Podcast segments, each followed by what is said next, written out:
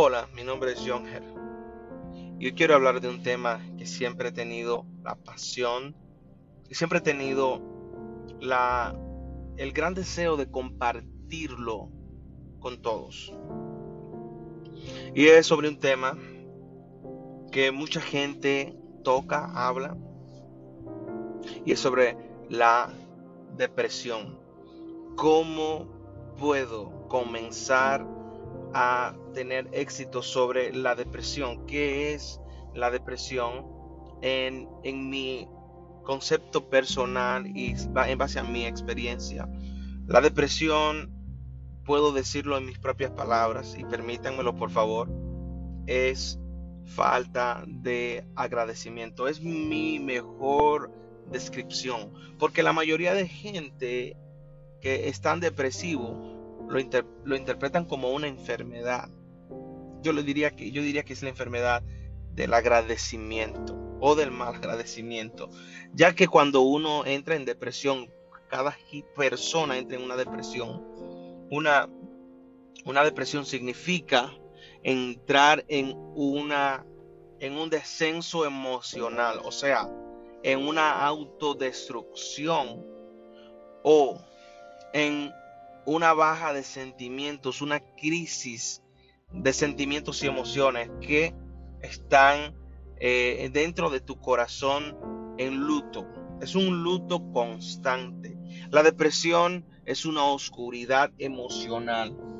Entonces, en muchas personas hay depresión. Yo, yo estuve en la depresión por toda mi adolescencia.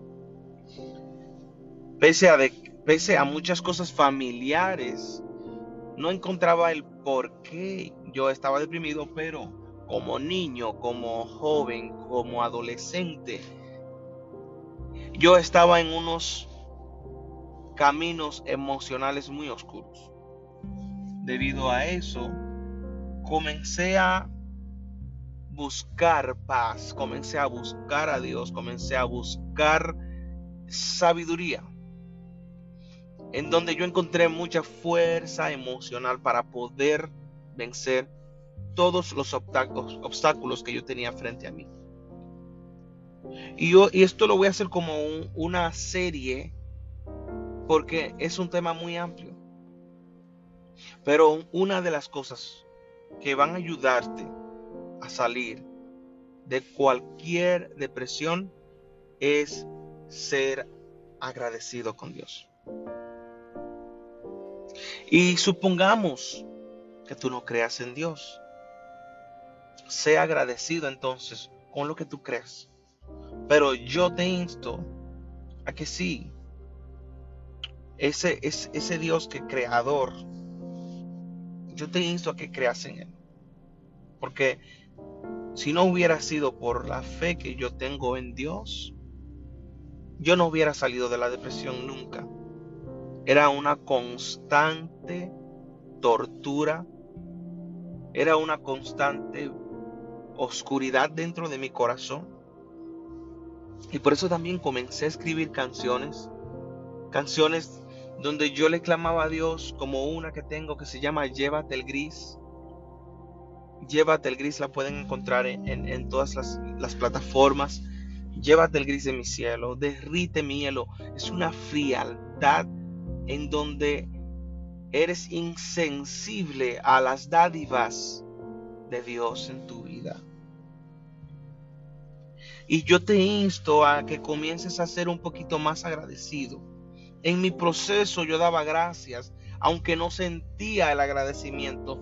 Comencé a practicar el dar gracias, aún por las cosas que yo no entendía. Y en ese momento que comencé a enseñarle a mi alma a ser agradecida, comencé a tener unos rayos de luz que me dejaban ver que me dejaban ver esperanza. Así que comienza venciendo tu depresión, dejando tu mal agradecimiento, de, creyendo que te mereces algo mejor que lo que ya tienes. Todos nosotros pensamos que merecemos cosas mejores que la que ya tenemos. Y no es así. No es así. Si hubiera sido así, el Mesías que vino del cielo, que vino como el Hijo de Dios, él hubiera exigido su derecho como Hijo de Dios para que lo tratemos de una mejor manera. ¿Y cómo fue tratado él? Él mismo no se escatimó siendo Dios, sino que Él se humilló, sino que Él se hizo hombre y después se hizo siervo y después fue a lo más profundo de lo que puede ser una humillación, no solamente una humillación de, que, de lo que alguien le pudo hacer a Él, sino la autohumillación que Él se hizo como Dios. No escatimes tu existencia en la tierra.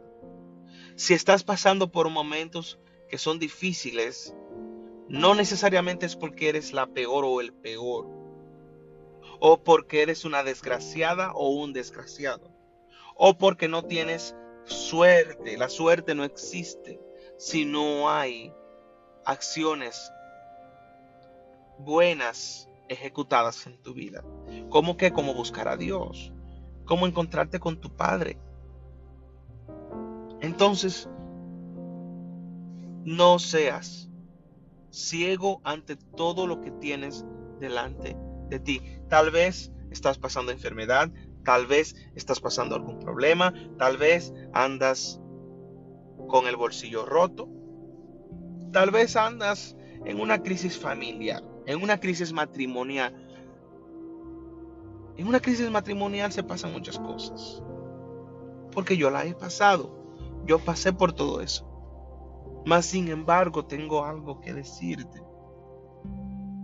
Valora, mm, valora tu ser, no solamente como un ser físico que pueden verlo y que puedes verte en el espejo y ponerte una ropa de marca o puedes ponerte algo o montarte en un carro de lujo.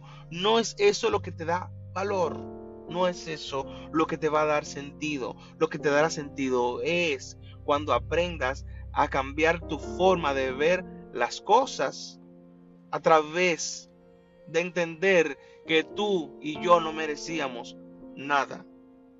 Lo único que merecíamos conforme a nuestra naturaleza pecaminosa era morir, era condenación. Por eso somos defectuosos, por eso cometemos errores, por eso lastimamos, porque nuestra naturaleza es defectuosa. Entonces no merecíamos nada bueno, lo que merecíamos era todo malo. Merecedor, el espíritu de merecedor es algo que atinadamente nos mantiene cerrado al trato que Dios quiere contigo, al trato que Dios está haciendo en tu vida, a las cosas que a través del universo, de la gente, de la familia, Dios quiere lograr en tu vida. Pero debes de entrar en un reposo mental y dejar de escuchar las voces de tu ego, de tu orgullo y comenzar a entender que nosotros estamos aquí por un propósito. Y si la vida tuya no tiene propósito, no te preocupes. No tiene que tener propósito. Lo que sí tienes que tener es a Dios. Porque últimamente, en los últimos en las últimas décadas se ha pegado el cliché del propósito. Pero a veces nos olvidamos del Dios del propósito. Ni el propósito puede darle sentido a tu vida porque puedes entender que naciste para servir a Dios, adorar a Dios. Ese fue el plan perfecto, creados para adorar. Pero sin embargo, muchos lo entendemos y no podemos alcanzar la plena comunión con nuestro ser entero y nuestro Dios. Entonces, no se trata de conocer tanto tu propósito en la tierra porque a veces eso puede ser egoísta. Se trata de conocer quién es el Dios de tu propósito, quién es tu amigo, quién es tu Padre, tu Creador, quién te envió a la tierra. Entiéndelo y hablamos y verás. El Señor te bendiga. El Señor trate contigo a través de este mensaje. y espero que los próximos episodios puedas escuchar. Si eres una persona con depresión, te insto a que te mantengas conectado con estos podcasts y si aún no estás en depresión, pero sí sientes síntomas, espero que esto te haya ayudado y te siga ayudando. Dios te bendiga.